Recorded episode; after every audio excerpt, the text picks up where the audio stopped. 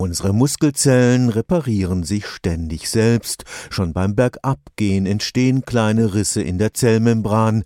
Was wir als Muskelkater nach großer körperlicher Anspannung schmerzhaft fühlen, ist nur ein Zeichen, dass die Muskelzellen begonnen haben, die winzigen Risse wieder zu verschließen.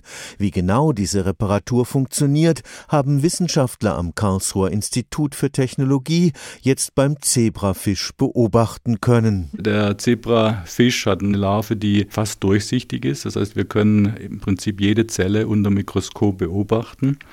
Und somit waren wir in der Lage, mit dem Laser ein winzig kleines Loch in die Zellmembran einer einzelnen Zelle zu brennen und dann zu schauen, wie sich die Proteine, die sich im Zellinnern befinden, die Reparaturproteine und auch Membranvesikel sich an dem Loch sozusagen anlagern und so eine Art Flicken bilden. Professor Uwe Strehle leitet das Institut für Toxikologie und Genetik am KIT.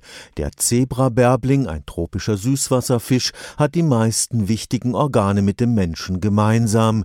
Da er völlig durchsichtig ist, konnten die Forscher am lebenden Fisch beobachten, wie die Zelle einen Reparatur Reparaturflicken bildet, der wie bei einem Fahrradschlauch das mit Laser erzeugte Loch wieder verschließt. Wir haben gefunden, dass zytoplasmatische Proteine, sogenannte Annexine, in einer ganz gewissen Abfolge an diesem Reparaturflicken auftauchen. Also dass man sich vorstellen könnte, dass da offensichtlich von innen heraus aus der Zelle so eine Art mehrlagiges Pflaster entsteht. Ist dieser Reparaturmechanismus der Zelle genauer verstanden, hoffen die Forscher, schwere Muskelerkrankungen, sogenannte Myopathien, heilen zu können. Es gibt einige Myopathien, die Sphärlinopathien zum Beispiel, die zu Muskelschwund und Muskelschwäche führen. Das sind genau Proteine, die in diesen Reparaturmechanismen involviert sind.